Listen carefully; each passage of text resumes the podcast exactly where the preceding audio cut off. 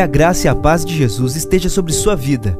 Você ouvirá a partir de agora uma mensagem ministrada no Templo Central da AD Londrina. Que o Senhor fale fortemente ao seu coração e te abençoe de uma forma muito especial. Capítulo 15. Sentado mesmo como está, olhe para o Data Show ou acesse aí o aplicativo. Sara, se tiver a nova Almeida atualizada, por favor.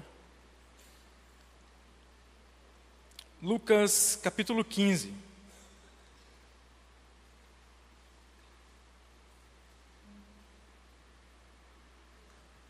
Amém. Versículo 1 em diante. Assim diz a palavra do Senhor. Aproximavam-se de Jesus todos os publicanos e pecadores para o ouvir. Os fariseus e os escribas murmuravam, dizendo: este recebe pecadores e come com eles. Então Jesus lhes contou esta parábola: Qual de vocês é o homem que, possuindo cem ovelhas e perdendo uma delas, não deixa no deserto as noventa e nove e vai em busca da que se perdeu até encontrá-la? E quando a encontra, põe-na sobre os ombros, cheio de alegria. Indo para casa, reúne os amigos e vizinhos, dizendo-lhes: Alegrem-se comigo, porque já achei a minha ovelha perdida. Digo a vocês que assim haverá mais alegria no céu por um pecador que se arrepende do que por 99 justos que não necessitam de arrependimento. Ou, qual é a mulher que, tendo dez dracmas, se perder uma delas, não acende a lamparina, varre a casa e a procura com muito empenho até encontrá-la? E quando a encontra, reúne as amigas e vizinhas, dizendo: Alegrem-se comigo, porque achei a dracma que eu tinha perdido. Eu afirmo a vocês que a mesma alegria existe diante dos anjos de Deus por um pecador que se arrepende. Jesus então continuou: certo homem tinha dois filhos. O mais moço deles disse ao pai: Pai, quero que o Senhor me dê a parte dos bens que me cabe. E o pai repartiu bem os bens entre eles. Passados não muitos dias, o filho mais moço, ajuntando tudo que era seu, Partiu para uma terra distante e lá desperdiçou todos os seus bens, vivendo de forma desenfreada. Depois de ter consumido tudo, sobreveio àquele país uma grande fome, e ele então começou a passar necessidade. Ele foi pedir trabalho a um dos cidadãos daquela terra e este mandou para os seus campos a fim de cuidar de porcos. Ali, ele desejava alimentar-se das alfarrobas que os porcos comiam, mas ninguém lhe dava nada. Então, caindo em si, disse: Quantos trabalhadores de meu pai têm pão com fartura e eu estou aqui morrendo de fome? Vou me arrumar, voltar para o meu pai e lhe dizer: Pai, pequei contra Deus e diante do Senhor, já não sou digno de ser chamado seu filho. Trate-me como um dos seus trabalhadores. E arrumando-se, foi para o seu pai. Vinha ele ainda longe quando seu pai o avistou e, compadecido dele, correndo, o abraçou e o beijou. E o filho disse: Pai, pequei contra Deus e diante do Senhor, já não sou digno de ser chamado seu filho. O pai, porém, disse aos servos: Tragam depressa a melhor roupa e vistam nele. Põe um anel no dedo dele e sandália nos pés. Tragam e matem o bezerro gordo. Vamos comer e festejar. Porque este meu filho estava morto e reviveu estava perdido e foi achado. E começaram a festejar. Ora, filho mais velho estava no campo quando voltava, e, a, e ao aproximar-se da casa, ouvindo a música e as danças, chamou um dos empregados e perguntou o que era aquilo. Ele então informou: seu irmão voltou, e por tê-lo recuperado com saúde, o seu pai mandou matar o bezerro gordo. O filho mais velho se indignou e não queria entrar. Saindo, porém, o pai procurava convencê-lo a entrar. Mas ele respondeu ao seu pai: Faz, tanto, faz tantos anos que sirvo ao Senhor e nunca transgredi um mandamento seu. Mas o Senhor nunca me deu um cabrito sequer para eu fazer uma festa com os meus amigos. Mas quando veio esse seu filho, que sumiu com os bens do Senhor, gastando tudo com prostitutas, o Senhor mandou matar o bezerro gordo para ele. Então o pai respondeu: Meu filho, tu estás sempre comigo, tudo que eu tenho é seu mas era preciso festejar e se alegrar, porque este seu irmão estava morto e reviveu, estava perdido e foi achado. Louvado seja o nome do Senhor. Jesus, ele está ensinando, e se você ver os capítulos anteriores, você já vai ver qual é o cunho do ensinamento de Jesus. Ele está falando sobre como deve ser ou permanecer na vida, quais atitudes deve tomar aqueles que querem ser seus seguidores, seus discípulos. Então Jesus está dando uma série de ensinamentos. Se aproxima de Jesus para ouvir esses ensinamentos um grupo, que é o primeiro grupo, o, o primeiro personagem da nossa história, que a Bíblia diz apenas que são os pecadores, alguns, alguns pecadores, alguns cobradores de impostos, algumas pessoas de má fama, como diz o pastor Eugene Peterson. A questão é que essas pessoas se aproximam de Jesus, estão ouvindo seus ensinamentos, atentos, prontos a uma mudança de vida. Só que neste momento chega um segundo grupo. Esse segundo grupo é, são os religiosos, são a elite da religião de Israel aqueles que mantinham ou que detinham o monopólio da lei em suas mãos. Esses, por sua vez, eles começam a murmurar ao ver que Jesus está ali com os chamados pecadores. Jesus então responde de uma forma magistral, olhando para aqueles dois grupos distintos que estavam à sua frente. Jesus começa a contar uma única história, mas dividida em três capítulos. O primeiro capítulo Jesus fala de um homem que tinha uma ovelha, um pastor que tinha, uma, tinha 100 ovelhas, uma delas se perde. E este pastor, então, com muito cuidado e carinho, deixa as 99 ovelhas com, com, com bastante segurança em um local, na sua casa, no aprisco, em um local de segurança, e vai até essa ovelha que se perdeu. Chegando lá, ele encontra a ovelha, ele volta com essa ovelha nos braços ou sobre seus ombros, e chegando no lugar, ele reúne mais algumas pessoas, alguns amigos seus, e começa a festejar, a se alegrar, porque a ovelha que ele havia acabado de perder, ele conseguiu encontrar. O segundo capítulo da mesma história, Jesus fala de uma mulher. Essa mulher está dentro da sua casa, ela perde uma moeda. Ela então começa a procurar essa moeda, arrasta alguns móveis, faz algum trabalho e ela encontra essa moeda. Quando ela encontra a moeda que havia perdido, ela então chama também algumas pessoas e vai se alegrar porque ela encontrou a moeda que ela havia perdido. Jesus encerra esse segundo capítulo e parte para o clímax, o final da história. E ele vai falar assim: olha, certo homem tinha dois filhos. O filho mais novo olhou para o pai e falou: Olha, o senhor está demorando muito para morrer. Eu quero a herança, eu quero o que me cabe. O pai reparte a herança e esse filho vai para uma terra distante, longínqua, fora do, dos locais conhecidos pelo pai. Chegando ali nesse lugar, ele vive de forma dissoluta, desenfreada, acaba com tudo que tem vem uma grande fome e ele agora se vê com fome, perdido, abandonado e fala: Eu vou retornar para a casa do meu pai, porque lá os trabalhadores têm abundância de pão. Ele retorna para a casa do pai. Chegando na casa do pai, o pai o abraça e fala: Meu filho, seja bem-vindo. Nós vamos também fazer uma festa para você, porque você estava perdido e foi achado.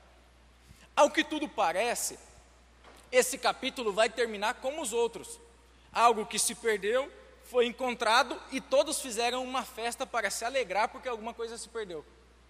Mas este último capítulo, ele é diferente, porque entra em cena uma outra pessoa, o filho mais velho. E o filho mais velho chega do trabalho, ele vê aquela festa, mas ele fica desolado ao saber que é por causa do seu irmão, fica emburrado lá fora, e quando o pai se achega para falar com ele, ele fala: Eu não acredito que o senhor está gastando tudo que tem, o senhor está gastando o cabrito, melhor dizendo, o cabrito gordo, o cevado. Eu não acredito que o senhor está fazendo isso para esse milhante que fez tudo isso com o senhor. Eu simplesmente não acredito. Então o pai dá uma resposta esplêndida e fala: Filho, olha, tu sempre estás comigo, tudo que eu tenho é teu, mas nós tínhamos que nos alegrar por esse seu filho, por esse meu filho, este seu irmão que estava perdido e foi encontrado. Lembramos, e não tire isso da mente em momento algum, que nós estamos falando de Jesus, dando uma resposta para dois grupos distintos. E é por isso que Jesus constrói essa história e essa narrativa para responder aqueles dois grupos. Jesus começa falando de uma ovelha que está perdida. Qual o local que essa ovelha está perdida?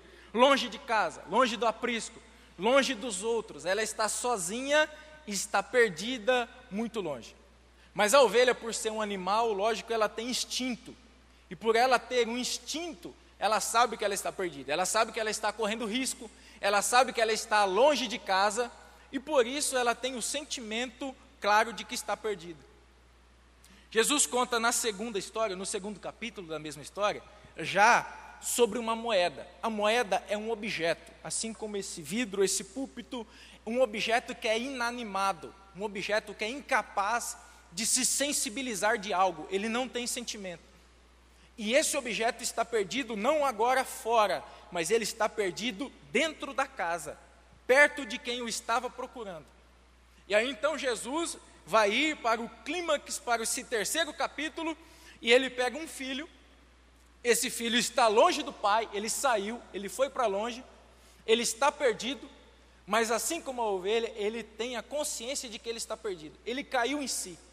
E quando ele cai em si, ele fala: Eu tenho que voltar para a casa do pai. Então, o primeiro filho é aquele que está perdido longe da casa, mas tem a consciência do quão perdido está.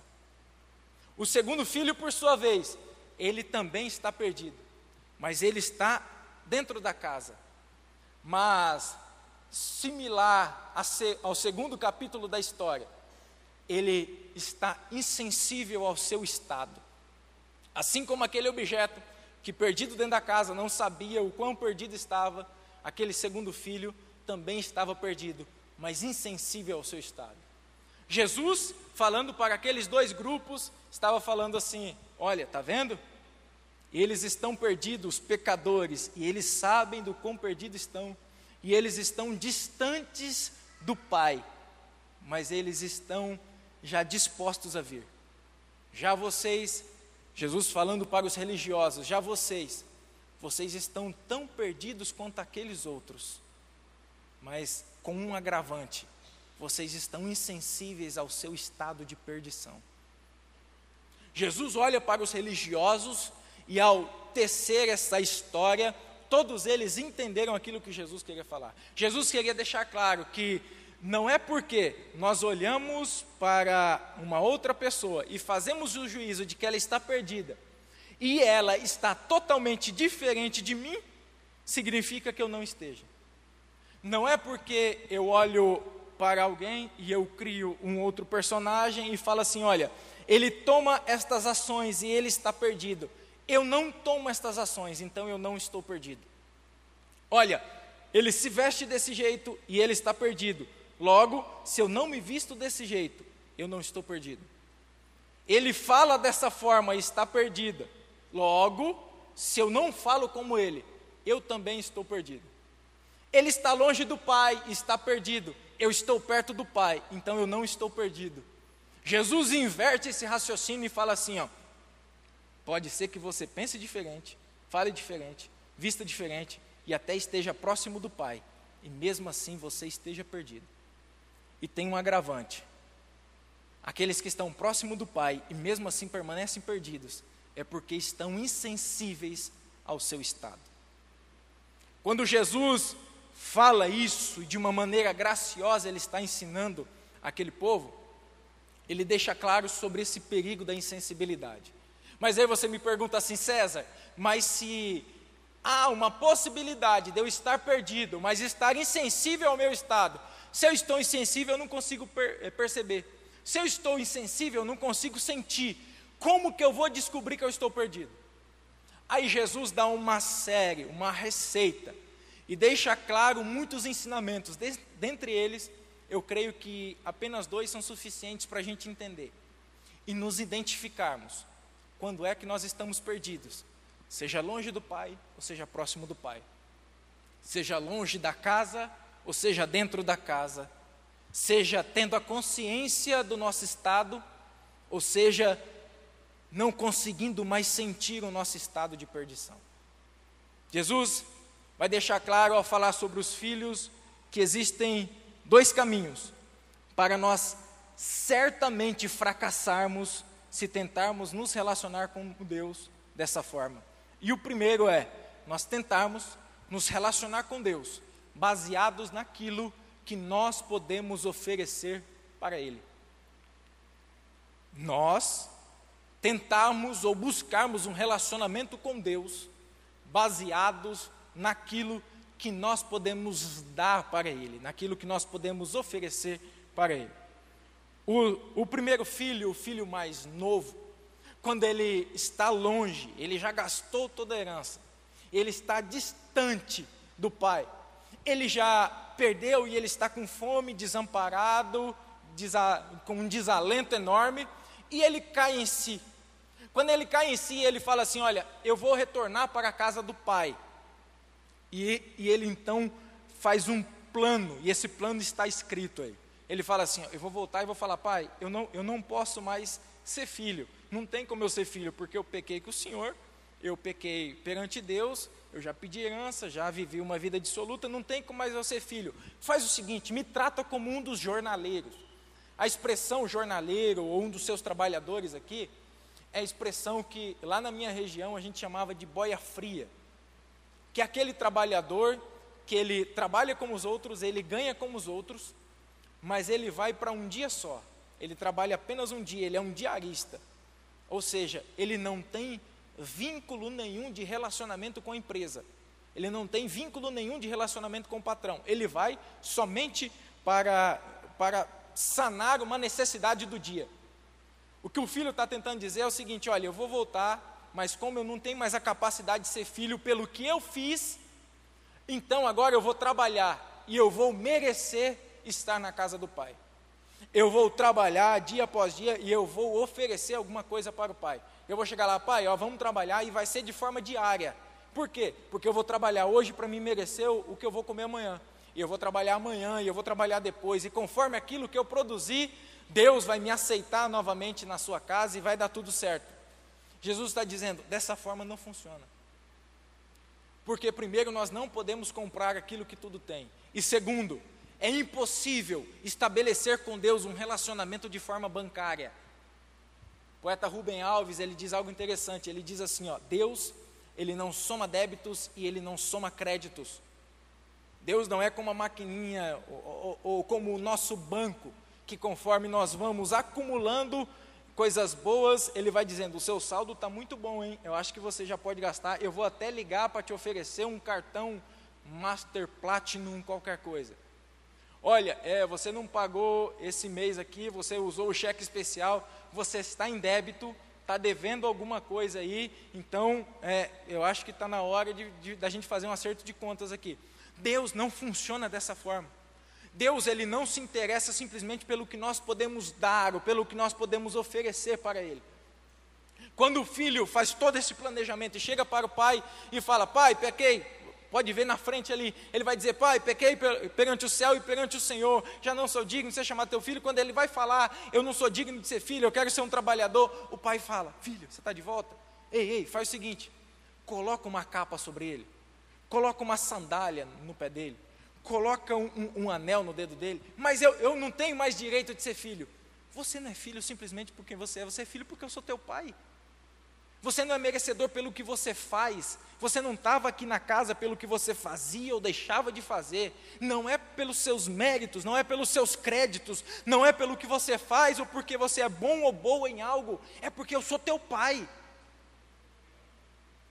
Deus o abraça de uma forma inimaginável, deixando a sua graça transparecer e dizendo assim: ó, é pela graça, é pela misericórdia filho, o filho mais velho, de igual forma, quando ele, quando ele chega perante o pai, e ele, ele fala sobre o seu tempo de trabalho.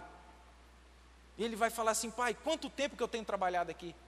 Esse miserável que saiu, gastou tudo e voltou aqui, o senhor está fazendo uma festa para ele. E eu, há quanto tempo eu trabalho com o senhor? E o senhor não me deu um cabrito ainda.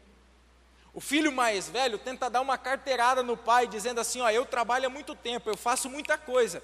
Eu estou aqui faz tempo, hein? Olha o tanto de coisa que eu já fiz aqui nesse lugar. Aí o pai, imagina o pai falando assim: Não é pelo que você faz ou deixa de fazer, é porque eu sou teu pai. O filho mais velho tentou nessa carteirada mostrar que o que ele fazia era mais importante do que o caráter do pai. O caráter do pai, ele sobressai todas as nossas atividades, tudo que nós podemos fazer. E nós fracassaremos sempre que nós tentarmos nos aproximar de Deus, nos relacionar com Deus, baseado apenas naquilo que nós podemos dar, aquilo que nós podemos entregar. Jesus fala, é pela graça. É porque nós estamos muito acostumados com os nossos relacionamentos humanos. E geralmente no relacionamento humano é o toma lá da cá, eu dou um presente porque me deu, é, e, e, e assim vai dessa forma. E nós nos acostumamos com isso. Tem uma situação que me chama muita atenção e que me veio à mente quando eu li esse texto. Quando eu era pequeno, lá na cidade de Pérola, então eu sempre saía para brincar de futebol, golzinho com os meus amigos. E a gente sempre tinha um grupo fechado que a gente saía para brincar. Mas dentro desse grupo tinha um amigo meu, e eu não vou falar que ele prometeu vir me visitar daqui uns dias. Mas tinha um amigo meu que ele era muito mala. Todo mundo ia jogar de chinelo, chegava lá, tirava o chinelo para fazer o golzinho e jogava descalço. Ele ia de tênis e jogava de meião e levava o seu uniforme ainda, o uniforme da época. Todo mundo, e os mais ruins, como era o meu caso, sempre começava pegando no gol. Ele não ia, porque ele falava que se machucava. Quem chutava a bola para longe tinha que buscar, não importa o mato que fosse. Ele não ia, porque ele dizia que arranhava suas pernas. Ele era muito mala. Ninguém gostava de jogar com ele. Mas ele era o primeiro a ser chamado todas as vezes que a gente ia jogar. Alguém se arrisca a dizer o motivo? ele era o dono da bola. A gente fazia um relacionamento e a gente modificava a situação e a gente colocava ele como o melhor do time, porque se ele não fosse, a gente não tinha bola para jogar. Nós estamos tão acostumados com esse tipo de relacionamento de que eu, eu posso me relacionar pelo que eu posso entregar, por alguma coisa que eu tenho ou pelos meus méritos, que nós queremos nos aproximar de Deus dessa mesma forma quando a Bíblia fala de forma totalmente diferente. Por favor, coloque aí Romanos capítulo 11 e versículo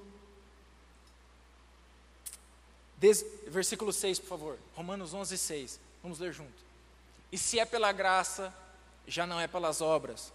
Do contrário, a graça já não é a graça. Coloque Efésios 2:8, por favor.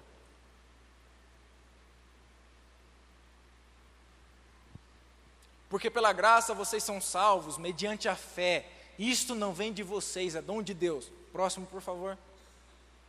É dom de Deus, não de obras, para que ninguém se glorie.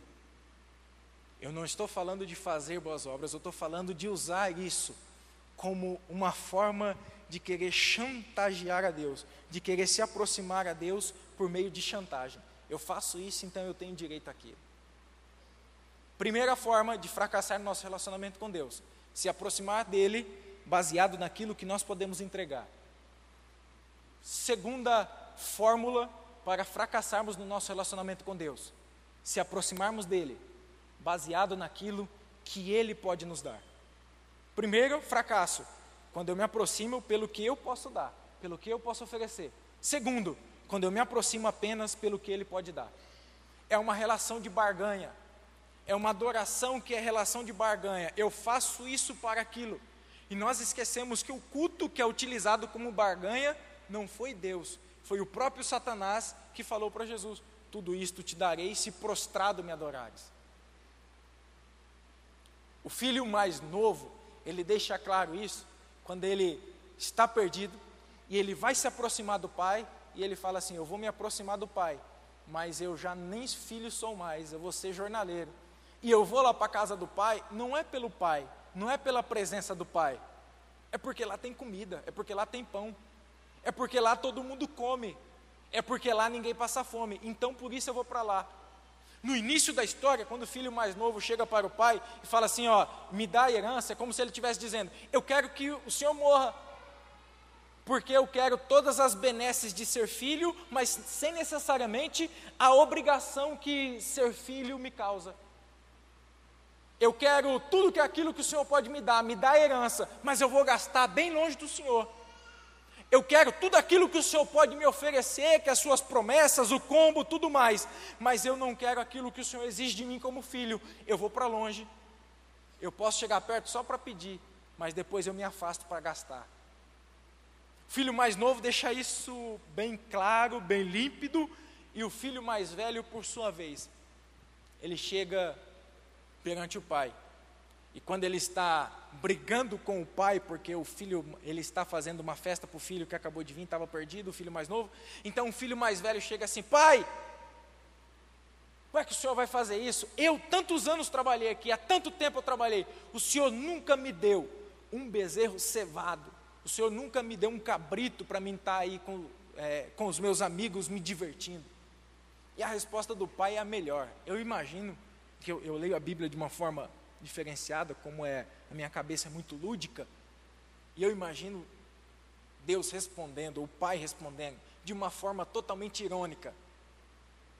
Porque o pai responde assim: Filho, tu sempre estás comigo. Filho, eu sempre estou aqui contigo. Você está preocupado num cabrito que eu dei ou deixei de dar? Você está preocupado num, num bezerro cevado que foi morto ou não foi morto, que está lá com seu irmão? A presença não é muito mais importante do que aquilo que eu posso te dar?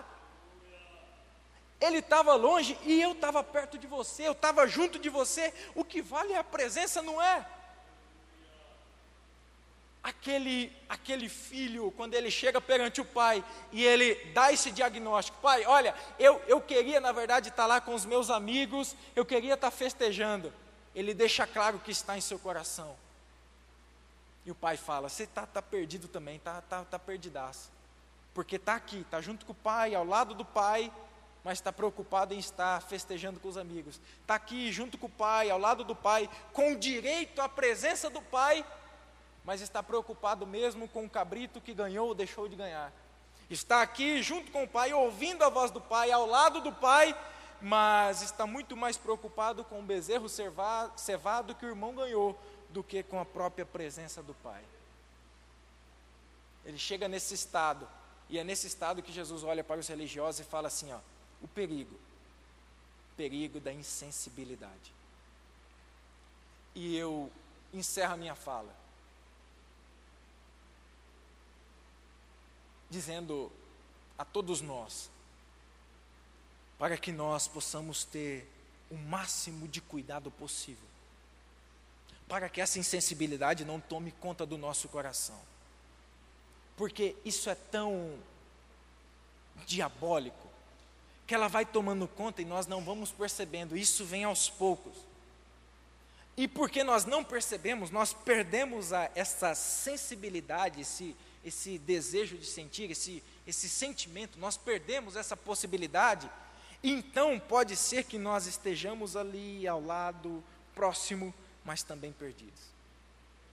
Existe um capítulo da Bíblia que eu tenho temor em excesso ao ler. Juízes capítulo 16. Conta a história de Sansão, um homem escolhido por Deus, um homem que faz grandes coisas pelo, pelo povo de Israel, um homem que faz coisas maravilhosas por meio da atuação do Espírito Santo de Deus.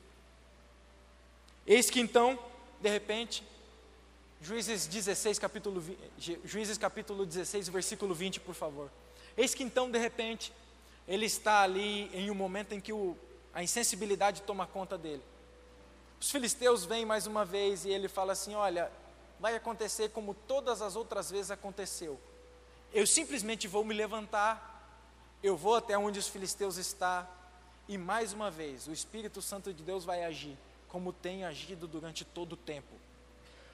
Mas eis que então, quando ela, ela grita, está falando da companheira, está falando do pecado, está falando do momento em que ele está ali, é, longe de Deus. Quando a Lila gritou e falou assim: Sansão, os filisteus vêm vindo aí. Ele despertou do sono e disse consigo mesmo: Vou sair. E como nas outras vezes eu me livrarei. Porque ele não sabia que o Espírito Santo já havia se retirado dele. Ele foi vivendo uma vida de, de nazireu e de escolhido, mas tomando decisões tão aversas que aquilo foi o afastando de Deus. E a, o pior, ele não foi percebendo. E foi passando dia após dia, o Espírito Santo se afastando. E dia após dia, o Espírito Santo se afastando. E dia após dia, o Espírito Santo se afastando. Até que chegou um dia que ele falou: Hoje vai ser como todos os outros. Não vai ser, porque o Espírito Santo já se afastou e já saiu há muito tempo atrás se isso não nos causa um medo e uma angústia, o que é que pode?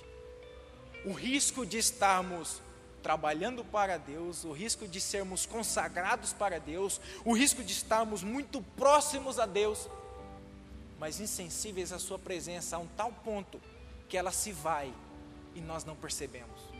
A um tal ponto que a presença sai e nós continuamos a vida normalmente a um tal ponto de que nós mudamos totalmente e ele já não está mais ali. A gente está na casa, mas não tem mais o relacionamento com o pai. A gente é, é, faz parte, todos nos conhecem como filho do pai, e a gente está trabalhando dia após dia, só que não tem mais o relacionamento com o pai. Que nessa noite a gente possa ouvir a voz do Senhor que nos diz: cuidado que nessa noite a gente possa ouvir e poder pesar e ver aquilo que o Pai pode me dar é precioso, mas existe algo que eu não abro mão de forma nenhuma. Existe um momento, Moisés está tirando o povo de, de, de Israel, o povo está no Egito e eles são libertos do cativeiro e eles vão no deserto rumo à terra prometida. Mas existe um momento em que aquele povo reclamando muito, murmurando, então Deus fala com Moisés, fala assim, ó, esse povo tem uma dura serviço.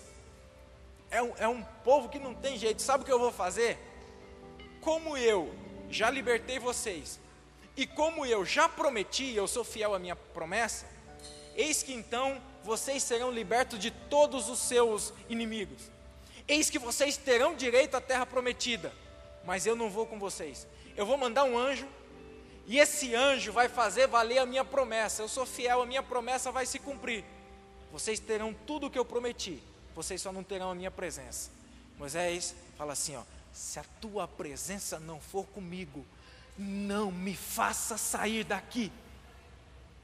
Ele entendeu que não importa o que o Pai pode nos dar, o que importa é a presença dEle. Ele, ele, ele deixou claro que não importa qual é o tamanho da herança, o que importa é o caráter do pai. Que nós possamos ter essa sensatez essa noite. Se coloque de pé, por gentileza. E eu quero orar de forma especial. Você pode vir à frente, ficar onde você está, não há, não há um lugar mágico. Mas se você quiser vir à frente, eu quero orar com você. primeiramente, para você que o Espírito Santo de Deus toca o seu coração e você se identifica como o filho mais novo. Você achou que longe do Pai você ia ter muita coisa. Você saiu para ter prazer, você saiu para ter mais pessoas, você saiu para ter liberdade. Era o, o seu grito de independência, dizendo assim: Olha, eu não quero estar próximo do Pai. E você saiu, você foi para longe, você ficou muito distante. Mas quando chegou lá, você se viu perdido. Quando você chegou lá, você viu que você poderia comprar amizades, mas você não tinha mais a presença do Pai. Quando você chegou lá, você viu que o que importava realmente não era a herança, era a presença do Pai. Quando você chegou lá, você se deu conta que não há ninguém mais valioso para estar perto de nós do que o próprio Pai a Sua presença e você foi buscar tantas outras coisas que você se afastou da presença do Pai e do Espírito Santo de Deus. Mas você está aqui nessa noite. E o Espírito Santo de Deus toca no seu coração e você quer voltar para a casa do Pai. Preste atenção, você não está aqui para ser mais um trabalhador. Não adianta você fazer como filho e dizer assim: olha, eu, eu, eu vou me preparar, eu vou me arrumar, eu vou ir lá perante o pai e vou dizer: pai, eu vou fazer isso, eu vou fazer aquilo, eu vou mudar, eu vou fazer isso. Olha, pai, me aceita como um trabalhador. O pai está aqui e fala assim: ó, você é filho, mas eu fiz tal e tal coisa, você é filho. Mas eu saí, eu fui para longe, você é filha. Mas eu perdi tudo, você é filha. Aonde você está? Se você quer se relacionar com Deus, voltar ao seu relacionamento com Deus como era antes. Se você quiser erguer sua mão, alguém vai até aí. Este é o momento que Deus traz salvação sobre a sua vida e sobre a sua alma. Existe alguém em nosso meio? Existe alguém? Erga sua mão, nós vamos orar por ti. O segundo convite que eu quero fazer é se o Espírito Santo toca em ti, relacionado ao filho mais velho, e você está vivendo na casa do Pai, muito próximo ao Pai, sabe cantar os hinos da casa do Pai, sabe, sabe como é feito os cultos na casa do Pai, está aqui dia após dia, mas a insensibilidade já tomou conta do seu coração, e a possibilidade de sentir algo a mais já foi tirada de você há tempos. Essa é a noite que o Pai se aproxima novamente e fala: Você é filho. Essa é a noite que o Pai se aproxima de você e fala: Vem para a festa. Essa é a noite que o Pai se aproxima de você e fala: é, é, é um momento novo na sua vida. E o que é maravilhoso é que Jesus, na sua maestria, se você perceber, o texto não acaba. O texto não acaba. Simplesmente o pai fala que era, era necessário se alegrar pelo filho, mas não tem um final, não tem uma, uma conclusão o texto. Era Jesus dizendo para aquele povo que ele estava assim: ó eu fiz minha parte, agora cabe a vocês. Aonde você está? Eu quero orar por você. Se você sentir de vir até a frente, ou quiser ficar aí no seu lugar, onde você estiver, mas se você quiser sentir de Deus, se o Espírito Santo tocou no seu coração, você quiser vir à frente, nós vamos orar por você.